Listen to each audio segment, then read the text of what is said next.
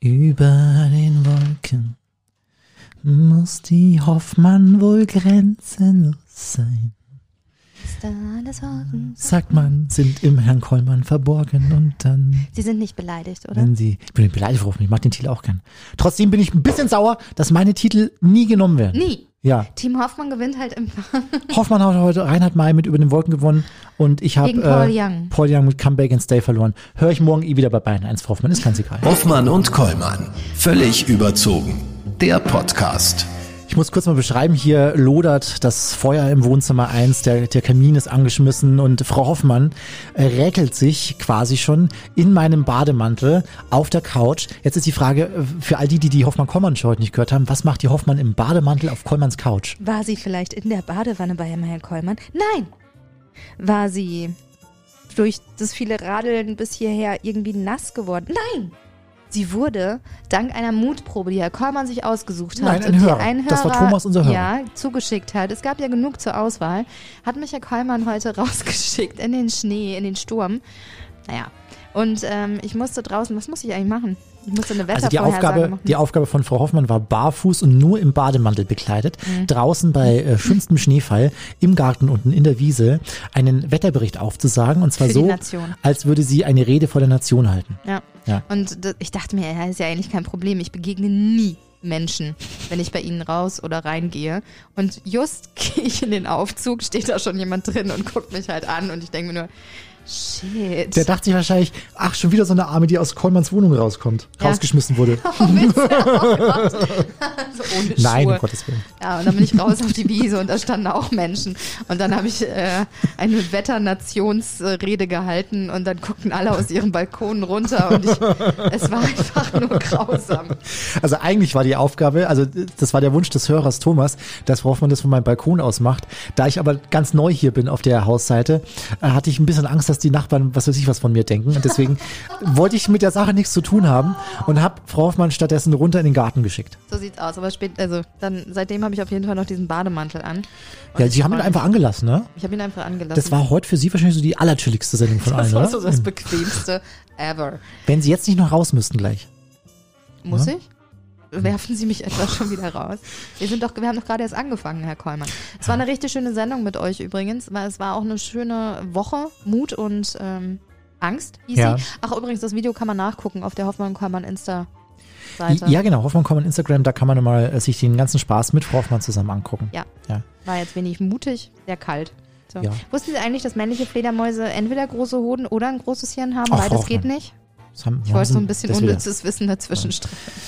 Hier, ich habe hier einen schönen Spruch von einem Hörer geschickt bekommen, Frau Hoffmann, weil wir doch immer so gerne den Titel am Ende reinsingen in der Sendung. Ja? Und ähm, vom Radio, also vom Radio, die Finger auf Rack und Play, hoffen, dass der Moderator nicht reinquatscht. Das war unser Spotify damals. Ja, Ja. aber wir haben da heute schon, schon drüber gesprochen. gesprochen, weil wir gesagt haben, weil wir am Ende immer reinsingen, in die, raussingen aus den Titeln. Raus, rein, raus, ganz egal. rein. Ähm, haben wir gesagt, ja, dadurch, dass man nicht mehr mit dem Kassettenrekorder vor der Box sitzt, ist das nicht mehr so schlimm. Und außerdem singen doch eh alle hoffentlich Ja. während unserer Sendung. Und ich, war- ich habe Ihnen heute auch erzählt, ich habe heute einen, einen Fremdsender zwischenzeitlich mal kurz gehört. Haben Sie? Ähm, ja, Welchen? und ähm, Bayern Also? 1 und da hat äh, Christoph Däumling, äh, ein Moderatorenkollege, hat auch ähm, in, in das Ende eines Titels mit reingesungen. Und das fand ich sehr schön. Das Hat hat, mich das sehr erfreut. abgeguckt? Das hat er sich bei uns abgeguckt Hat er sich wahrscheinlich. bei uns abgeguckt. Ja. Schön. Schön. So, wollen wir eigentlich schon mal unsere, unsere, unsere äh, Interviewpartnerin So, für so heute? hurtig heute. So hurtig. So hurtig heute. Hurz. Hurz. Wir Sie- können auch noch über viele andere lustige Dinge Was sprechen. hätten Sie denn? Was hätte ich denn? Haben Sie die Woche irgendwas erlebt, was Besonderes? Ich frage mich auch gerade, was habe ich besonders Sie durften Blümchen spielen im Radio. Oh, das war schrecklich. Haben sich stattdessen über mich aufgeregt, äh, weil ich heute echt gespielt habe. Du trägst keine Liebe. das war, die. das war echt nicht so richtig geil. Frau Hoffmann war richtig angezickt.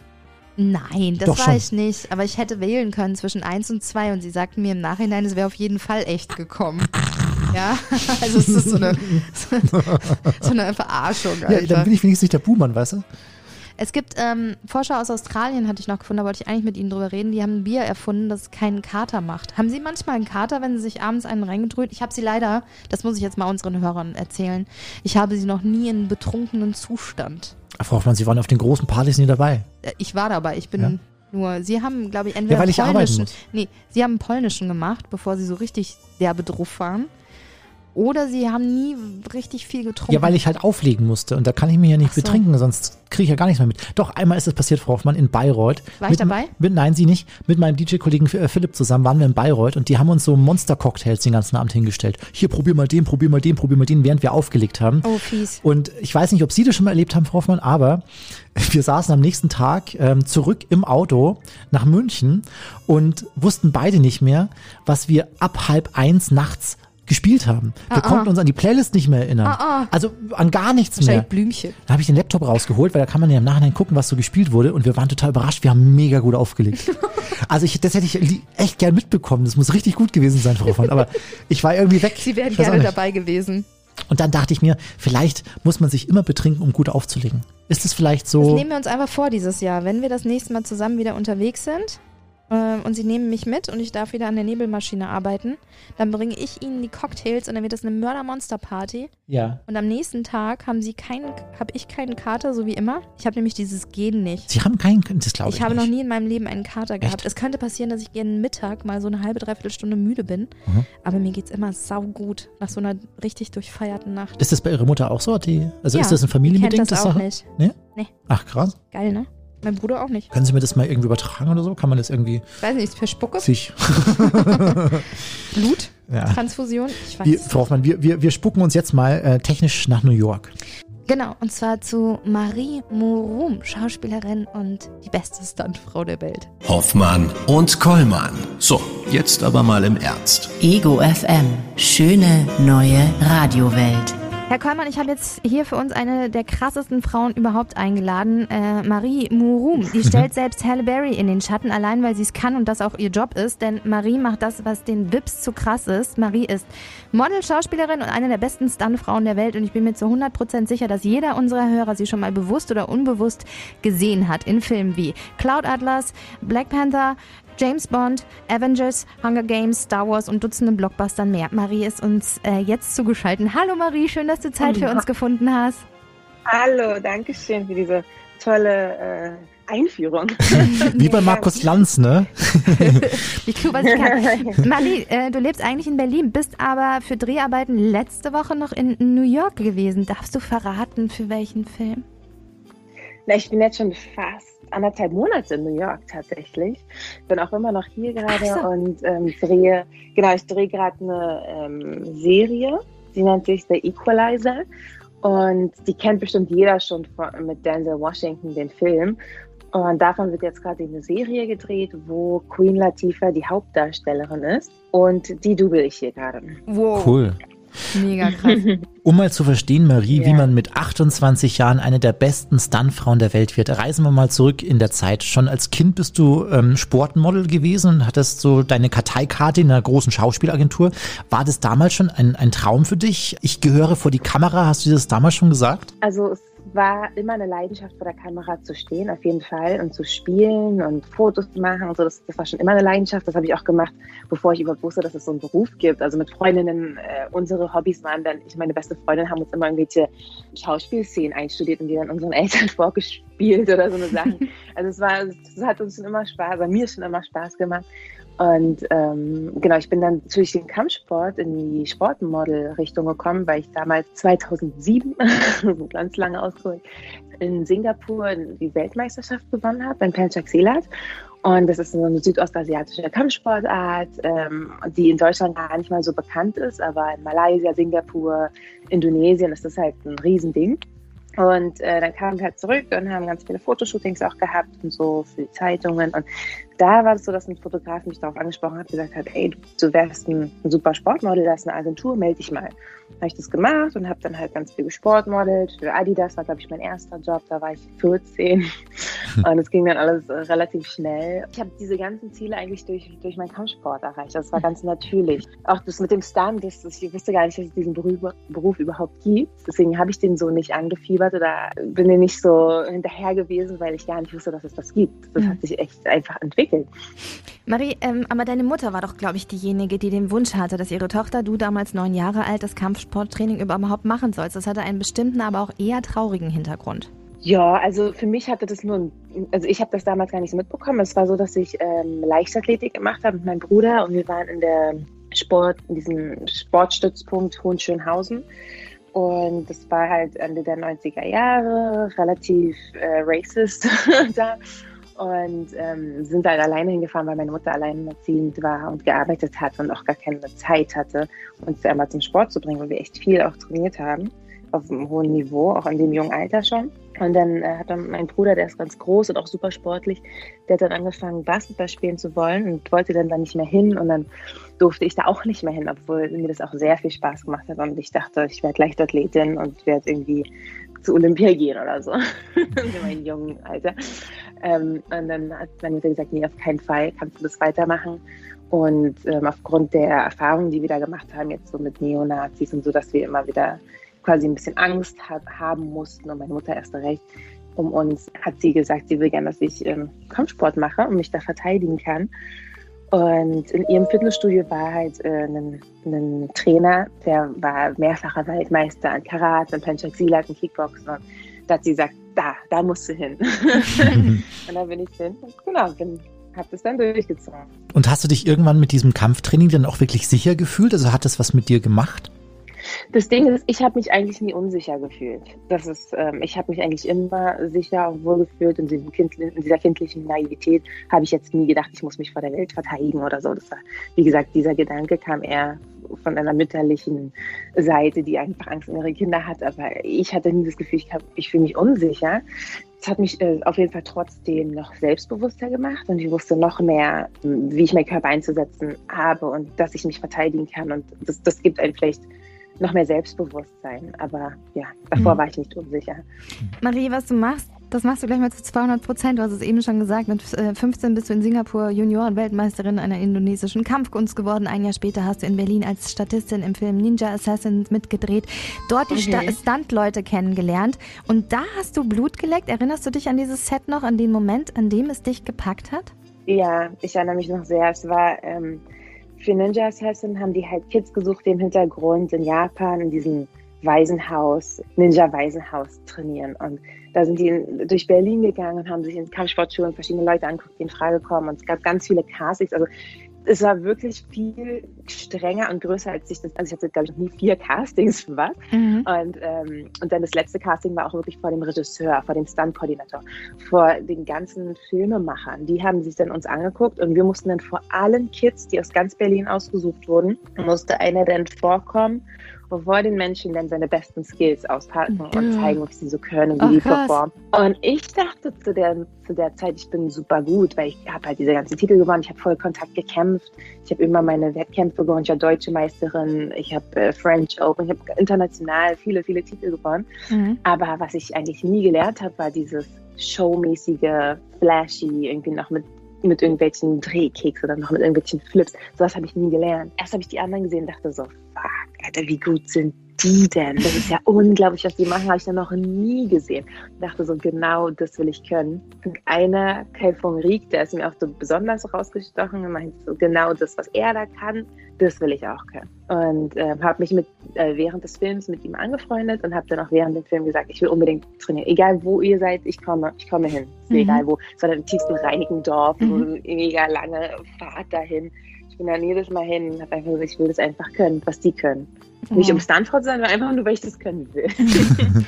Deine erste Stuntrolle, Marie, war für Hänsel und Gretel Hexenjäger.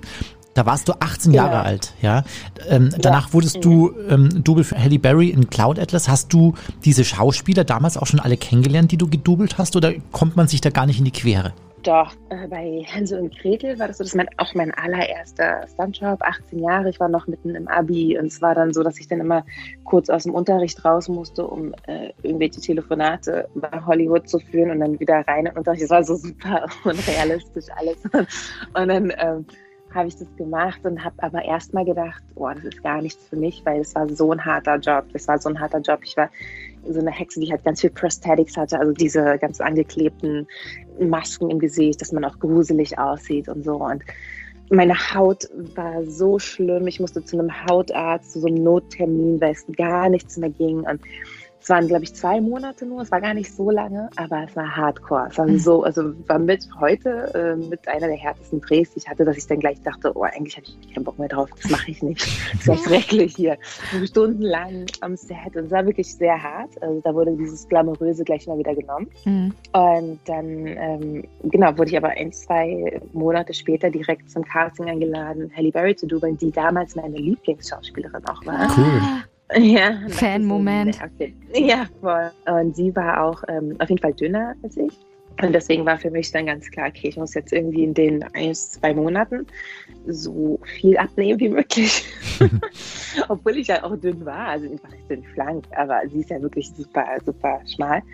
Und dann ähm, bin ich dahin zum Casting und habe auch wieder alles gegeben. Und dann das nächste Casting war dann quasi der Kameratest. Und da wurde ich neben sie gestellt und wir waren ganz nah aneinander. Also unsere Köpfe haben sich schon so berührt, so nah aneinander. Und wurde einfach in der Kamera dann geguckt, ob ich ein gutes Double für sie wäre, ob ich damit durchkommen würde, vor dem Regisseur. Und das war so das erste Mal. Und als ich da hingegangen bin zu den Kameratest, kam mir auch Tom Hanks entgegen auf dem Flur und so. Ist das nicht absurd, Marie? Ist, ist so eine Situation nicht total absurd? Man läuft dann den Gang entlang und dann kommen einem da auf einmal Gesichter entgegen, die man eigentlich nur aus dem Kino kennt? Ja, das ist schon, also für mich ist das immer so ein Zeichen gewesen, wow, Marie, du hast es echt geschafft. Also du kannst echt Mhm. stolz auf dich sein. Das sind für mich so Momente, okay, wenn du hier bist, wo die gerade sind, dann hast du auf jeden Fall alles gerade richtig gemacht in diesem Moment. Also es ist immer eher so ein Kompliment an mich selbst, wenn ich das sehe. Es ist jetzt nicht so, dass ich starstruck bin und dann denke, oh Gott, da ist der, ich raste auf. So, so war ich noch nie. ich finde es einfach eher schön. Ich finde es einfach cool zu wissen, okay, genau hier, wo Tom Hanks jetzt gerade ist, bin ich auch gerade. Mhm. Und das heißt, alles ist, alles läuft super. Und ich weiß noch, wie ich dann da, weil ich das, das ist, teilweise sind das auch so absurde Sachen, die ich erlebt habe, die konnte ich so gar nicht richtig teilen. Und dann weiß ich noch, wie ich dann da auf dem Bahnhof stand, in Potsdam, Babelsberg oder Griebnitzsee und dann meine Freundin angerufen habe und mir gesagt habe, Julia, du glaubst nicht. Und dann war Halle Berry und dann kam auch Tom Hanks und dann hat die Regisseurin gesagt, dass das und dann, und es waren so viele Informationen auf einmal für, ein Kind, das gerade Abi macht. Das ist so voll, ja, ist schon fast ein bisschen zu viel, um das alles zu begreifen. Und die alle so, was, ey, was ist das, was ist da los? Das glauben wir ja nicht. Und, ja, das war schon cool. Marie, wie probt man denn die Stunts? Gibt es da ein Regiebuch, was dir sagt, Faustschlag, linke Schläfe, Salto rückwärts, danach Sprung aus dem Heli? Ja, also im Drehbuch steht meistens, ähm, was an, ansteht, action-wise. Es kommt darauf an, wie das Drehbuch geschrieben wird. Also manche, manche Drehbücher sagen einfach nur, Lisa kommt in den Raum und Kampf beginnt. Frank gewinnt oder sowas. Und dann ist es am äh, Stunt-Team zu, ähm, diesen Kampf einfach zu erstellen. Und dann kann man, je nachdem, wie kreativ man ist, kann man sich alles Mögliche ausdenken. Sagen, ey, wir wollen hier jetzt mal richtig geile Action machen. Wir rasten jetzt hier voll aus und springen über den Tisch und nutzen die Wand und dann noch das und so. Und dann wird es gedreht in eine Previs, so nennt man das, in eine Previs, Previs sage ich das einfach. Und ähm, das ist dann so ein fertiges kleines Video, was der Stunt-Team gedreht hat, auch wie quasi der Regisseur das später nachdrehen kann, auch mit den Shots und wo die Kamera steht für den Move und wie sie dann wechselt und so weiter. Wenn, wenn das Stunt-Team gut ist, machen die das so gut, dass es filmreif ist. Also dass es genauso in den Film kann. Also nachgedreht natürlich mit Kostümen und so und am Set. Und dann ähm, checkt der Regisseur das und sagt, okay, ähm, finde ich cool, genauso habe ich mir das vorgestellt.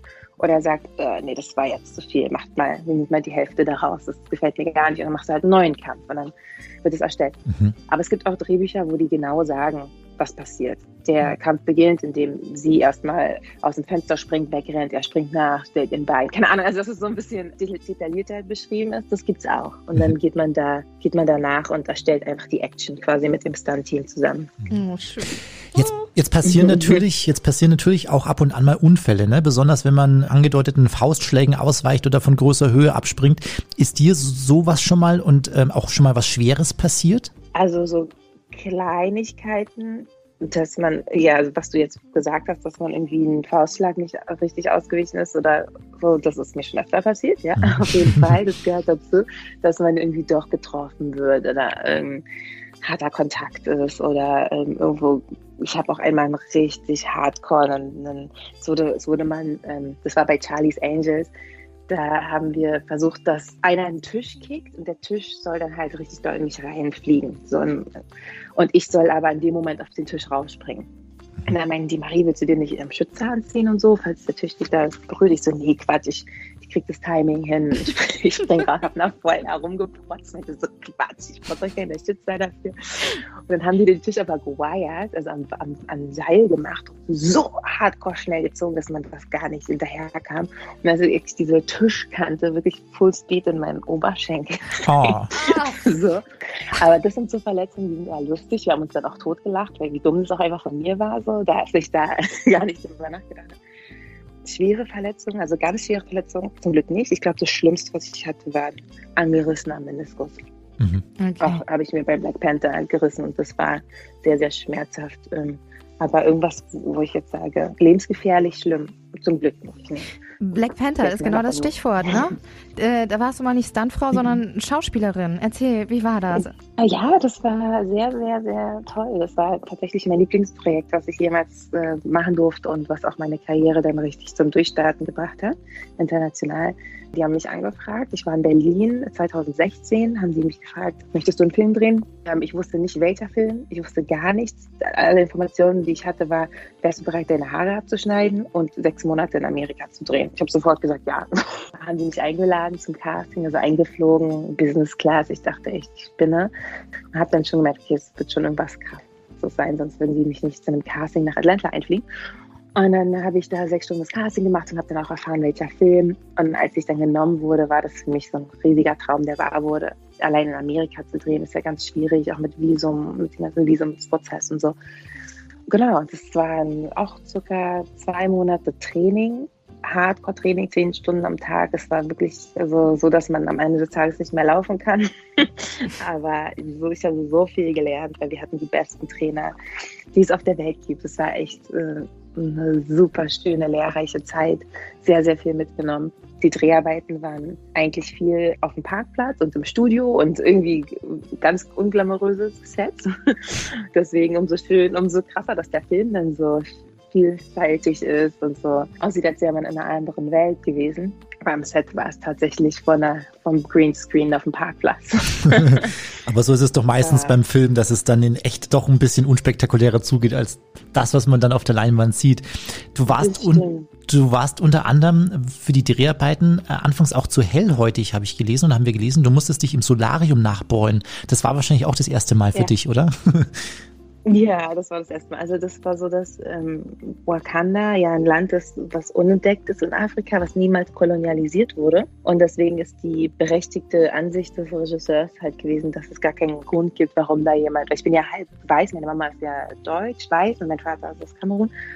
Und ähm, er meinte, es gibt dann gar keinen Grund, warum da jemand halb weiß ist, wenn da noch nie Weiße in dem Land waren. Mhm. Und dann ähm, wollte ich den Job auch unbedingt. Der Stunt-Koordinator meinte, aber sie ist die Beste, ich will sie unbedingt haben. Sie ist vom Skill genau das, was ich möchte. Und er meinte, ja, aber sie ist vom Look nicht das, was ich möchte. Und dann hatten die beiden da so ein bisschen Beef. Und er wollte halt unbedingt, dass ich diesen Job kriege. Also er hat mich echt reingepusht und so. Indem er meinte, Marie, ich lade dich einfach ein. Also er hat mich gegen den Willen des Regisseurs zum Casting eingeladen, weil der hat mich irgendwie viermal abgelehnt. Er meinte, du musst dich nicht um deine Skills kümmern. Sorg einfach dafür, dass du so dunkel bist wie möglich. Er hat jetzt nicht gesagt, wie im Solarium oder so. Er meinte einfach, sei einfach so dunkel wie möglich und sei hier. Ich so, okay. Okay. In Deutschland, da gibt es viel weniger schwarze Rollen, ergo auch weniger Bedarf an schwarzen Stuntfrauen. Was glaubst du, wird sich die Filmindustrie in Deutschland in Zukunft dahingehend weiter verändern können, dürfen und auch müssen? Müssen auf jeden Fall. äh, dürfen auch. Was, ob es passieren wird, weiß ich nicht. Also ich merke schon, dass es einen kleinen Unterschied gibt. Seitdem, also ich habe vor zehn Jahren angefangen. Äh, Ich bin jetzt 28, das heißt, oh nee, eigentlich, ich habe ja eine, einen Abschnitt meines Lebens total ausgelassen. Und zwar habe ich, war ich schon in einer Schauspielschule, da war ich so zehn bis zwölf, irgendwie so in dem Alter, also ganz, ganz jung. Und das hat mir dann leider gar keinen Spaß mehr gemacht, weil ich immer abgelehnt wurde aufgrund der Hautfarbe. Weil die dann meinten, nee, eine Rolle für ein schwarzes Mädchen suchen wir jetzt hier nicht. Mhm. Oder nee, das passt jetzt wieder nicht. Und oh, da suchen sie eine Türkin, da kannst du es ja mal versuchen, ob das dann klappt. Und ich halt immer wieder abgelehnt wurde, sodass ich dann da auch total ähm, abgeschlossen habe und mir das gar keinen Spaß mehr gemacht hat. Deswegen, wenn ich jetzt an diese dunkle Zeit zurückdenke, dann hat sich in Berlin schon oder in Deutschland schon viel, viel gemacht zu dahin. Aber jetzt im Vergleich zu wie es in Amerika ist oder sonst weltweit, ist es noch sehr rückschrittlich. Also People of Color generell sind sehr unterrepräsentiert in Filmen. Mhm. Wenn ich mir deutsche Filme angucke, ist das schon sehr immer wieder das Gleiche. So, ich habe das Gefühl, es wird, es wird jetzt mittlerweile Aufwand gemacht, dass man darauf acht, mehr achtet. Aber so der richtige Switch ist noch nicht gekommen, habe ich das Gefühl. Aber mhm. ich lasse mich gerne äh, vom Gegenteiligen überraschen. Mhm. Wir auch. Wir, ja, auch. wir auch. Jetzt sind diese Drehzeiten immer unterschiedlich lang. Ne? Du bist mal einen Monat beschäftigt, mal vielleicht auch ein paar Wochen. Äh, vor kurzem warst du ziemlich lang beschäftigt und zwar für den neuen James Bond-Film. Äh, da warst du auch Stunt-Double. Mhm. Acht Monate. War das eine deiner längsten Arbeitszeiten? Ich, ich stelle mir das hier unfassbar lang vor. Du kommst ja auch gar nicht nach Hause in dieser Zeit, oder? Ja, das war ein Albtraum. Also es war viel zu lang. Viel zu lang. Acht Monate lang haben wir da in England gedreht. Also nicht nur in England, wir sind durch die Welt gereist, was sehr schön war. Wir haben auch in Jamaika, in Italien, Schottland, Norwegen es war wirklich ähm, halt ein richtiger James Bond-Film. Es war ein Traum, aber es war viel zu lang, weil ich auch wirklich jeden Tag gearbeitet habe, Überstunden hatte, teilweise auch am Wochenende, gar kein eigenes Leben mehr hatte. Ich habe manchmal versucht, am Wochenende nach Berlin zu kommen. Das ist auch sehr selten funktioniert. Dann habe ich auch teilweise in so eine Aktion gebracht, weil ich Berlin dann so doll vermisst habe, dass ich dann irgendwie an einem Sonntag früh hingeflogen bin und, und Sonntagabend zurück. Und also einfach nur, um einmal kurz zu Hause gewesen zu sein, meine Familie, Freunde einmal gesehen zu haben und zu sagen, und diese Energie, neue Energie zu schöpfen, zu sagen, okay, jetzt kann ich weitermachen. Ja, es war, also ich würde ungern nochmal so ein langes Projekt machen, weil das zieht einen sehr, sehr, sehr viel Energie raus, so toll das Projekt auch ist. Mhm. Sag mal, wenn dann die Filme fertig sind, in denen du auch mitgespielt hast, egal, Schauspielerin mhm. oder Double, sitzt du dann selber im Publikum mit Popcorn auf dem Schoß und sagst dann hier und da, ah, die, die, die da fliegt, das bin ich. Oder schau, die Faust, die ich da, äh, die da ge geflogen kommt, die habe ich abbekommen. Mhm. Ist es irgendwie so für dich so ein Highlight, wenn du dann den Film auch dann im Kino siehst? oder ist das nochmal so ein extra Happening? Also es war am Anfang auf jeden Fall so. Aber dann wurde ich auch viel enttäuscht, weil ich dann ganz schnell merken musste, nicht alles, was du drehst, kommt in den Film. Mhm. Das heißt, es ist, äh, ich freue mich erst, wenn ich den Film gesehen habe und diese Hand drin sind, die drin sind. Wenn ich den Film gucke, bin ich total nervös und, und unruhig, weil ich so denke, oh Gott, oh Gott, wie haben die das jetzt geschnitten? Zum Beispiel bei dem neuesten Star Wars habe ich ähm, eine Schauspielerin gedoubelt, die eine riesige Rolle hatte in der Episode 9. Und die sollte eine der Hauptdarsteller sein. Wir hatten so viel Action-Szenen für sie, so viele coole Sachen. Ich hatte auch eigene Rollen gespielt bei Star Wars, weil ich war im Stunt-Team. Ich habe dann auch mal einmal so eine Creature gespielt, die gegen Kylo Ren gekämpft hat. Dann war ich ein Rebel. Also ich habe so viele verschiedene Sachen gemacht bei Star Wars und guckt dann den Film und der Film war eh eine Katastrophe. also, also der war einfach nicht gut. Und ihre Rolle wurde fast komplett rausgeschnitten. Also sie hat quasi eigentlich gar nicht mehr wirklich im Film existiert. Sie war da, man hat sie gesehen, aber man hat jetzt gar nicht verstanden, wer ist sie, was macht sie hier. Die Action komplett raus. Und dann dachte ich so, wow, also das ist ja für mich schon scheiße. Mhm. Aber wie muss das für sie sein, der, der die ganze Zeit erzählt wird, du bist der neue Rising Star, du wirst berühmt, that's it, das ist dein Durchbruch. Und dieses Ganze, alle haben sie so aufgeschäumt. Und dann guckt man den Film und denkt sich, okay, was, was war das jetzt? Und ähm, ja, sowas kann auch immer passieren. Ne? Also nur weil du es gedreht hast, heißt das nicht, dass es ein Film ist. Mhm. Da muss man, ich freue mich, wie gesagt, erst wenn ich den Film gesehen habe, die Sachen sind drin, die ich toll finde. Und dann kann ich sagen, geil, das habe ich gemacht. Mhm. Äh, mal unter uns, gibt es auch Dinge, mhm. die man auf keinen Fall als Stuntfrau haben darf oder sein darf? Angst vor großen ähm, Höhen oder weiß ich nicht. Würde ich nicht sagen, würde ich nicht sagen, weil Stunts ist so breit gefächert. Ich bin zum Beispiel jetzt auch keine, ich, ich habe meine Nische, in der ich gut bin. Ich würde sagen, ich bin, bin eine gute Kampfsportlerin, also gute Screenfighter. Ich kann gut performen, ich kann Bewegungen sehr gut nachmachen, wenn mir was gezeigt wird kann in den Wiren gut arbeiten, ein bisschen Autofahren, ein bisschen Motorradfahren, alles so ein bisschen. Aber zum Beispiel, ich bin jetzt auch nicht ein Profi im Highfall. Alle, die an Stunt denken, denken, man muss irgendwo runterspringen von irgendeinem Haus. Würde ich mit viel Training auch machen, aber bin ich absolut gar kein Profi drin oder so.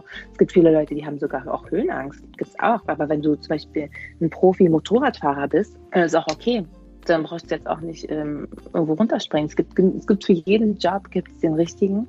Und es ist dann an seiner Stelle zu sagen, danke für die Anfrage, aber das kann ich leider nicht machen, weil mhm. das und das und das deswegen. Also es wird nicht vorausgesetzt, dass du alles kannst, auf gar keinen Fall. Wenn du eine Schauspielerin du willst, dann wollen die natürlich schon, dass du viel machst, aber dann kriegst du auch das Training dafür ganz lange. Dann wird das so lange dir beigebracht, dass du es dann auch wirklich kannst am Set. Mhm. Ja. Wie viel Angst, Marie, steckt denn noch in gewissen Stunts? Also wenn, wenn du die, wenn du die vor dir hast, darfst du, darfst du Angst überhaupt zulassen, dass man vielleicht auch nicht übermütig wird? Also wie ist das? Wie, wie arbeitest du damit mittlerweile? Ähm, ich habe keinen, also ich würde es nicht Angst nennen, ich würde es einfach Respekt nennen, weil Angst ist sowas Negatives. Respekt ist eher sowas, okay, das, das kannst du schaffen, aber du musst es wirklich gut einschätzen und so. Und ich habe fast bei jeder Szene, ich bin fast bei jeder Szene aufgeregt, auch teilweise Sachen, die super simpel sind und gar nichts Besonderes. Einfach dieses so 3, 2, 1, Action, so dass, dass man einfach weiß, alles klar, ne? also Game On, das ist es jetzt. Und das gibt mir auch diese Energie. Also wenn ich weiß, es ist, das ist jetzt die ernste Situation, auch teilweise, wenn es nur mit dem Auto die Straße runterfahren ist, ne, dann bin ich so fokussiert, dass ich auch 100% diese Geschwindigkeit treffe und dass auch alles super aussieht. Und ich bin da in der Hinsicht so ein bisschen perfektionistisch, dass die Sachen passen. Aber wenn es dann auch schwerere Stunts sind wie am Wire, das ist dann sowas, wo, wo du kein, wo du die Kontrolle abgibst, weil jemand anderes zieht ein Wire oder hat ein Gerät, das dich zieht. Mhm. Das heißt, wenn das Gerät falsch eingestellt ist oder irgendein Seil, das ist mir auch in den Proben schon passiert, dass dann da irgendwas falsch und schief geht und dann kann das halt auch ganz böse ausgehen. Das heißt, da hoffe ich dann einfach nur, bitte lass alles gut gehen, bitte lass alles gut gehen, weil es liegt nicht mehr in deiner Hand. Es liegt nicht in deiner Hand. 3, 2, 1 und das Ding wird gezogen. So, und jetzt kannst du nur noch hoffen, dass du natürlich gut performst im Wire, aber auch, dass das System funktionieren wird. Mhm. Ja. Sag mal, Marie, musstest du, jetzt, jetzt bist du ja so eine große Kampfsportlerin, musstest du dich mal auf der Straße verteidigen und deine Kampfsportkünste anwenden? Nee, nicht wirklich. Also bis auf irgendwelche besoffenen, nervigen Typen. so. Ah, nee, musste ich noch nie. Nee. Zum Glück. Okay. Und ich bin, ich bin auch ein Mensch, der erstmal wegrennen würde, als in Kampfstellung zu gehen. Echt? Würde ich eh jedem, würde ich eh jedem empfehlen. Wenn ja. irgendwas ist, erstmal wegrennen, weil man weiß nie, ob die Person ob die Person irgendwie ein Messer anhat. Ich weiß noch, ich hatte mal, da war ich noch jo, ein bisschen jünger, 13, 14 äh, oder so. Und da bin ich den Bus hochgegangen in, der, in, in Berlin äh, auf dieser Treppe und dann hat mir so ein Typ an den Arsch gefasst und ich habe mich umgedreht und war schon so. Und er gleich so, oh, sorry, sorry, sorry. Ich sag, okay, also keine Ahnung, vielleicht war es wirklich aus Versehen, keine Ahnung. Bin ich umgedreht weitergegangen, hat er das nochmal gemacht und ich habe aus Reflex direkt mit der Faust ins Gesicht geboxt, bevor, also erwachsenen großen Mann. Dann hat sich aber herausgestellt, dass der total besoffen war und der ist komplett ausgerastet und dann voll auf mich los. Und ich bin mit meiner Freundin gerade den Bus oben angekommen durchgerannt, hinten wieder raus, im letzten Moment noch aus der Tür rausgerannt, einfach nur weggerannt, weil der voll ausgerastet, voll rumgeschrien hat und halt mega besoffen waren. Und das kann man halt nicht immer einschätzen. Ne? Also deswegen würde ich eh immer sagen, einfach abhauen und wenn es gar nicht mehr geht, dann kann man sich verteidigen. Aber wenn du die Chance hast, wegzugehen, dann, dann immer weggehen. Mhm. Run, Forrest, run! Ich würde mich auf jeden Fall ziemlich sicher fühlen, wenn ich mit dir durch eine nächtliche Stadt laufen würde. Marie, nicht nur, nicht nur für die Kinder, wahrscheinlich auch für wahnsinnig viele Frauen, nicht nur Schwarze, bist du wirklich ein großes Vorbild, ja, die starke Powerfrau. Bekommst du das auch ein bisschen mit immer wieder mal? Also gibt es zum Beispiel Fanpost, wo dir, die, wo dir Leute das mitteilen? Ähm, ja, also ich kriege entweder über Social Media Nachrichten, habe auch ähm, viele Anfragen auf Autogramme, was ich immer anfangs ganz merkwürdig fand, aber dann dachte ich, okay, und dann ist das wohl so. und deswegen habe ich da jetzt auf meiner Website so eine, ähm, eine Adresse, wo man äh, Fan-Mail äh, hinschicken kann und dann schicke ich sie zurück. Das ist für mich immer noch ein bisschen ähm, absurd, so, weil ich mich ja, also für mich bin ich einfach nur Marie und mache mein Ding. Also ich hatte das gar nicht so vorgehabt, jetzt ein Vorbild zu werden ähm, und freue mich natürlich total, dass es einfach unterbewusst passiert ist durch meine natürliche Art. Das ist ja noch viel schöner, als wenn man das so hart erkämpft hat. Und, sondern wenn das einfach natürlich passiert ist. Was mich am aller, allermeisten freut, ist, wenn ich ein Vorbild für Kinder sein kann. Die Nachricht kriege ich oft, dass mir irgendwie Eltern schreiben, meine Tochter soll so sein wie du oder trainiert jetzt so, sie will jetzt auch Stuntfrau werden, weil du das bist oder so. Mhm. Das ist für mich das schönste Kompliment, wenn, wenn, wenn, wenn man Kids so so ein Ziel vor Augen geben kann, weil ich weiß, wie wichtig das ist, dass man als Kind irgendwie was hat, wo man, ja, wo man sich irgendwie sehen kann oder wo, so einen Sinn im Leben kriegt oder so. Und das, das finde ich super schön. Ich habe auch ähm, 2016 habe ich auch selber eine Kampfsportschule gegründet, wo wir Kids ähm, unterrichten. Ich habe, also ich, wenn ich da bin, gebe ich auch ähm, Wochenendseminare, wo es eigentlich nur um Selbstbewusstseinsschulung geht, um Selbstverteidigung und um so eine Sachen. Und ähm, das macht mir auch sehr, sehr viel Spaß, das dann einfach so weiterzugeben an die Jugend, weil die können das, glaube ich, am aller, allermeisten verwerten und mhm. umsetzen. Das ist wunderschön, Marie. Und wer jetzt nicht in Berlin wohnt und ähm, ein bisschen älter ist, der kann sich ja dann auch noch dein Fitnessbuch schnappen. Slim Kick. Kampfsporttraining, was richtig reinhaut. Marie, Ja. letzte Frage zum Schluss. Was bedeutet für dich Glück? Ähm, oh, das ist so eine tiefe Frage. Du kannst sie auch Ähm, total also easy beantworten. Andere würden sagen, ich hätte gern einen Burger und ein Bier, dann wäre ich jetzt glücklich. Äh, Also ich glaube Zufriedenheit, einfach, dass man, dass man einfach zufrieden ist und nicht denkt und nicht das Gefühl hat, dass man irgendwie das verpasst hat oder das eigentlich noch machen müsste und wenn das so wäre, dann wäre das auch besser, sondern dass man einfach sagt, so wie es ist, ist alles toll. Ich glaube, ich glaube, das ist, das ist Glück, wenn man, wenn man den Moment und sich selbst so wertschätzen kann, wie er ist. Oh. Das ist doch schön. Marie, Mami Rum, schön, dass du Zeit für uns hattest. Die beste Stuntfrau der Welt bei uns im Oh mein Hoffmann nicht Podcast. Doch. Das, kann ich, das ist so, das sagen in letzter Zeit so viele Medien und so. Ich sage immer so, die beste kann man gar nicht sagen, weil es gibt so viele verschiedene Leute mit verschiedenen Skills. Es gibt Leute, die sind viel besser in dem oder in dem. Oder in Ja, dem. ja. Die beste ist Klar, so klar. schlecht. Die Aber beste, dazu die, sagen, die beste, die jemals mit uns gesprochen es hat. ja, nicht nur das, wenn ihr mal auf ihre Seite geht von Marie ähm, und euch mal durch diese komplett, ich habe mich durch wirklich komplett alle Filme durchgeklickt, ja? Oh, danke schön. Spätestens dann ist man äh, Riesenfan von dir. Ich freue mich, Oh, äh, ich werde jetzt, Dank. ich werde jetzt jeden Film, den ich nochmal angucken werde, ob Cloud Atlas oder sonst wer, ich werde das nochmal genau anschauen und dann werde ich Marie sehen und dann werde ich, dann werde ich sagen können, oh, mit der durfte ich mal sprechen. Fand ich total toll. Marie, herzlichen Oh, das Dank. Herzlichen Dank für deine Zeit. Eine, ähm, ja, viel Spaß noch beim Drehen. Ähm, verletz dich nicht und vielleicht holen wir uns ja irgendwann wieder. Ja, auf jeden Fall. Danke euch für das Interview. Danke, und, Marie. Ähm, ja, viel Erfolg bei eurem Podcast und vielleicht bis, bis bald nochmal. Hoffmann und Kollmann. So, jetzt aber mal im Ernst. Ego FM. Schöne neue Radiowelt. Jetzt sind Sie auch ein bisschen verliebt, ne? Bin ich ein bisschen verliebert, Frau Hoffmann. Marie Ich hab- schon toll. Ich habe mir ja gerade Gedanken gemacht, ob das vielleicht auch meine Karriere gewesen wäre. Ja? Stuntman? Statt Radio Stuntman. Von, Col Colt Sievers. Kennen Sie noch Colt Sievers? Dieses na na na na na na na. Oder Nee. war das das? das klingt ein bisschen nach Tiger King. Nee, bin ich zu jung, Frau Hoffmann. Ja, schade. Bin ich, bin ich zu jung. Da hat es auch eine ganz äh, tolle Blondine drin gegeben, Jodie. Das war so der Traum, der feuchte Traum aller ähm, Teenager-Jungs früher, als ich ähm, noch Mhm. Als Sie noch jung waren, Frau Hoffmann. Ähm, ich Ja. würde Ihnen zum Schluss gerne noch ähm, eine Serie empfehlen, Frau Hoffmann. Ähm, würden, Sie sich, würden Sie sich mit mir ein Hausboot kaufen? Auf keinen Fall. Ich habe es gesehen, Herr Kollmann. Sie haben es mir ans Herz gelegt und ich habe schon nach der ersten Folge gedacht, alter Verwalter, warum schmeißen die das Ding nicht? Warum lassen die das nicht kentern? Warum Also- die nicht ein, warum rennen die nicht einfach nur weg? Musiker Olli Schulz und ähm, Musiker Finn Kliman und auch Heimwerker und was weiß ich, was der alles macht. YouTuber, der ist ähm, einfach. haben sich entschieden, äh, vor zwei Jahren das äh, Hausboot vom ehemaligen Sänger, vom verstorbenen Sänger Gunter Gabriel zu kaufen. Ähm, und das ist, muss man wirklich sagen, ein, ein Fass ohne Boden. Ja, Anfangs freuen sie sich noch, ach, das lassen wir so und die Genau. Wände lassen wir so drin und das ja, machen wir so. Tisch bleibt alles drin und die Decke lassen wir so und irgendwann steht eigentlich gar nichts Nee, mehr. es Noch steht- nicht der Kern. Der Rumpf, glaube ich, steht am Ende noch. und selbst Der der, Rumpf hat. Löcher. Also das ist, Ja. wie viele Folgen geht das noch? Ich bin nach der dritten, habe ich mir schon gedacht, boah Leute, ich weiß nicht, ob ihr das durchziehen solltet. ich glaube, vier oder fünf sind es insgesamt. Wir könnten mal bei Finn und bei äh, Olli nachfragen, ob wir mit denen mal zusammen einen Podcast machen sollen. Auf dem Hausboot. Ja, aber Ja. erst wenn es fährt oder erst wenn es wirklich keine Löcher mehr hat.